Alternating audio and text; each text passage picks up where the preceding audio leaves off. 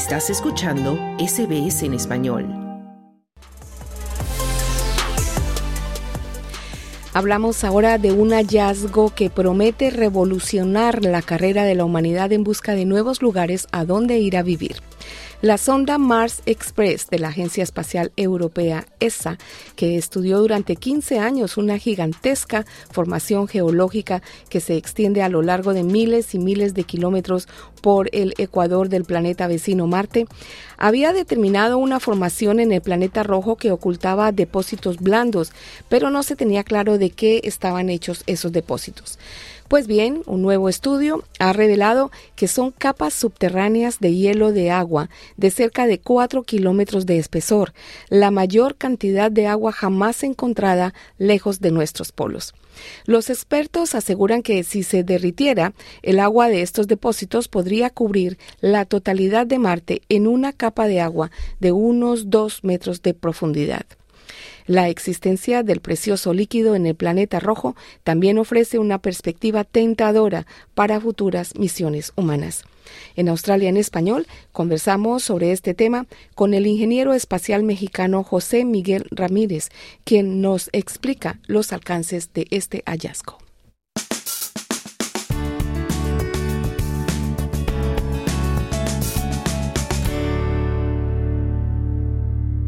José Miguel Ramírez, ingeniero de la Agencia Espacial Canadiense, bienvenido de nuevo a Australia en Español.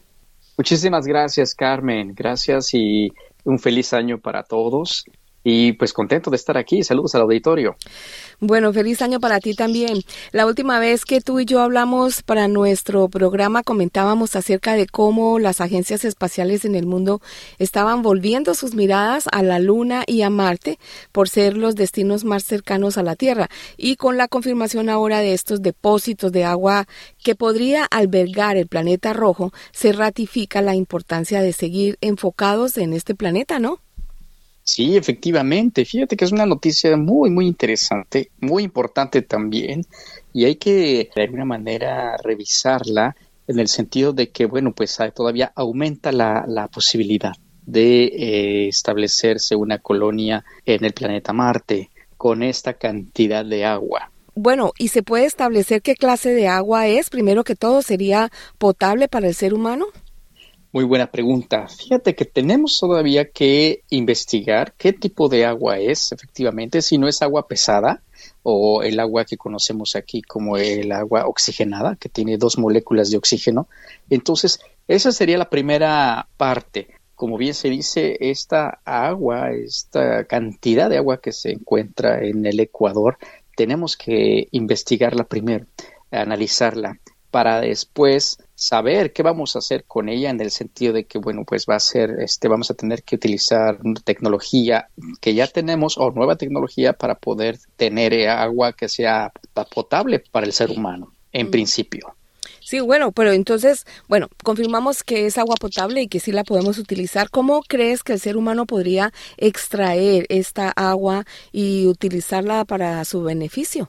Bien, este, seguramente eh, ha de estar el agua físicamente de estar congelada. Mm. Entonces tenemos que ver también cuál, cuál, va a ser el proceso, si vamos a tener que tener calentadores para que transformar del hielo que todos conocemos en, el, en este estado sólido para poder tener el agua a estado líquido.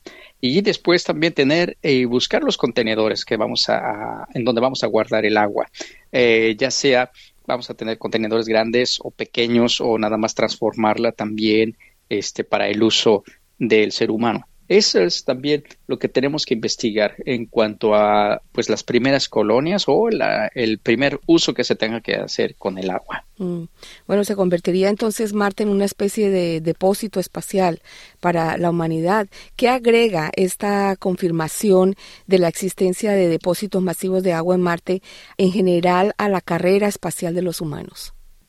Pues agrega muchas cosas en el sentido de que, bueno, se puede establecer una colonia no tan pequeña y se puede establecer más colonias, pero en el sentido de que, bueno, ya no se necesitaría tanta tecnología para poder crear o fabricar el agua sino que ya la tenemos en el estado sólido, entonces, como repito, vamos a tener que saber cómo tenemos que eh, transformarla al, estado líquido. Entonces, la posibilidad de que, bueno, lleguemos a un planeta en donde la mayoría de su atmósfera es este metano, pues bueno, todavía ayuda a que, bueno, encontrando esta agua, entonces sí aumenta la posibilidad de una posible colonia más grande, no que sea mínima, porque en un principio se comentaba, pues una colonia muy, muy pequeña, para poder este, que el ser humano pueda vivir, pero no, yo creo que aumenta más la posibilidad de que bueno, se vaya a crear una colonia más grande. determinaríamos el número de personas en primera instancia para que se pueda dar la vida en el sentido de que bueno, pues establecerse como colonia terrícola en Marte. Bueno, todavía nos quedaría por resolver el problema del oxígeno, ¿no? Sí, efectivamente, pero como tenemos agua, entonces también tendríamos que buscar, ya se tiene estas moléculas de oxígeno eh, en el agua, entonces, bueno, pudiéramos separar precisamente el hidrógeno del oxígeno, como repito, si es todavía agua, agua pesada, agua oxigenada, entonces todavía a mayor ventaja para nosotros, porque bueno, tenemos todavía dos moléculas de oxígeno, entonces pudiera todavía obtener más rápido el oxígeno. Pero como comento también, eso sería, primero sería experimentar ver si es posible y buscar cómo se puede hacer el proceso. José Miguel, se calcula que la cantidad de agua que se detecta en estos depósitos es más que toda el agua dulce que hay en la tierra, en ríos y lagos, y bastaría para llenar el mar rojo. Pero como todo tiene un límite y conociendo el poder de los seres humanos de acabar con todo lamentablemente, este recurso se puede acabar. ¿Qué posibilidad hay de que se encuentren más depósitos como este en Marte? Sí, sí, muy buena pregunta. Lo que tenemos aquí es que comprueba todavía que ah, existe más agua. Si en un principio una sonda de Estados Unidos que amartizó en uno de los polos, en el polo norte del planeta Marte, y se encontró el agua en estado sólido, pero que pasaba inmediatamente al, estado eh, gaseoso. Es como el hielo seco que conocemos aquí eh, nosotros en la Tierra, que pasa del estado sólido al gaseoso. Ese es el primer descubrimiento que se hizo en Marte. Después, ahorita con esta gran noticia, eh, lo que necesitamos hacer es, bien lo dices, bueno, ¿cómo lo vamos a poder recuperar el agua? ¿Cómo vamos a poder hacerla, mantenerla? Bueno, pues un ejemplo de eso es que la Estación Internacional Espacial, ellos ya están recuperando el agua y tienen un laboratorio, un purificador enorme, en donde, enorme hablo que es muy, laborioso, pero es súper efectivo porque los astronautas, una vez que orinan, una vez que orinan, este, pasan por este filtro y obtienen al final agua purificada, agua excelentemente purificada y potable para que se pueda beber. Mm. Entonces, ¿qué está pasando con esto? Que nos demuestra también que esta tecnología va a pasar a, ciertas áreas o ciertos lugares de nuestro planeta en donde efectivamente no tenemos agua. ¿Cuántas comunidades están tomando a veces agua este, contaminada? Y bueno, ya, ya sabemos las consecuencias que tiene el ser humano cuando no toma agua potable. Entonces hay enfermedades y subsecuentes. Pero imagínate entonces, teniendo esta tecnología, esta tecnología, ¿cómo lo vamos a poder llevar también ahí al planeta Marte para poder recuperar y reciclar el agua? Eso es lo que también pudiera ser como una parte precisamente de un gran, gran proyecto. Mm. Pero repito, cómo la estamos haciendo también aquí nosotros, cómo estamos recuperando el agua aquí nosotros, y eso es fantástico. Entonces, eh, estoy seguro que, bueno, pues eh, pudiéramos tener efectivamente, conservar el, equivalente del Mar Rojo, ¿no? En la, en la cantidad de agua que se tiene, que se puede tener en, en el planeta Marte. Bueno, la confirmación de que Marte posee depósitos de agua podría sugerir entonces que alguna vez hubo vida en ese planeta como la que tenemos en la Tierra? Sí, definitivamente. Definitivamente se sigue investigando, se sigue cartografiando el, planeta porque eh, se vio que a simple vista, por imágenes este, de observatorio, se tenían unas deltas y esas deltas eran, este, se forman de alguna manera a través de, corrientes de agua. Entonces estoy seguro que se va a seguir investigando, eh, se quiere llegar a esa, no a esa conclusión, pero sí se quiere llegar a, esa pregunta, a esa respuesta más bien, en donde sí hubo este, agua en el planeta Marte y sí hubo vida. Entonces, bueno, pues eh, tanto la Agencia Espacial Europea como NASA y otras agencias están trabajando y están tratando de, tener esta respuesta. Pero hoy por hoy también, bueno, cómo se puede el ser humano pues reestablecer o establecer en este planeta.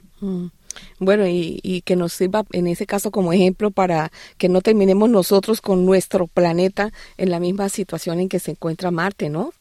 Sí, efectivamente, porque estamos hablando de todo un ciclo y estamos hablando de, una, de la línea del tiempo en que no dudo que haya sido millones de años. Entonces, en algún momento, en algún momento, este puede llegar a suceder en nuestro planeta. Y finalmente, José Miguel, ¿qué más puede esconder un planeta como Marte, aparte del agua? Ah, este, no dudo nuevos materiales y nuevos elementos en el sentido de nuestra tabla periódica de elementos que conocemos nosotros, bueno, pues poder este, descubrir otro elemento que solamente se tiene ahí en ese planeta, entre otras. Eso sirve para la minería, para poder entender nuevamente el planeta y eh, estamos sabiendo que, bueno, ya descubrimos el agua, ya estamos descubriendo que, bueno, pues la atmósfera tiene metano, cómo se puede también transformar este metano, cómo puedes recuperar el gas para, este, para hacer la combustión, es posible, pero este, yo me enfocaría ahorita en los elementos, nuevos elementos que se encuentren en este planeta y que también pueden eh, ayudar a, este, al ser humano. Mm, bueno, nos sigue sorprendiendo el planeta rojo. José Miguel Ramírez, ingeniero de la Agencia Espacial Canadiense, muchas gracias, como siempre, por tus comentarios para Australia en español de SBS Audio. A ustedes, a ti, estimada Carmen, muchísimas gracias por la invitación y seguimos en contacto. Y no dejen de mirar hacia las estrellas, inclusive hasta el planeta Marte, porque nos, uh, nos tiene muchas sorpresas más. Dale un like, comparte, comenta. Sigue a SBS Spanish en Facebook.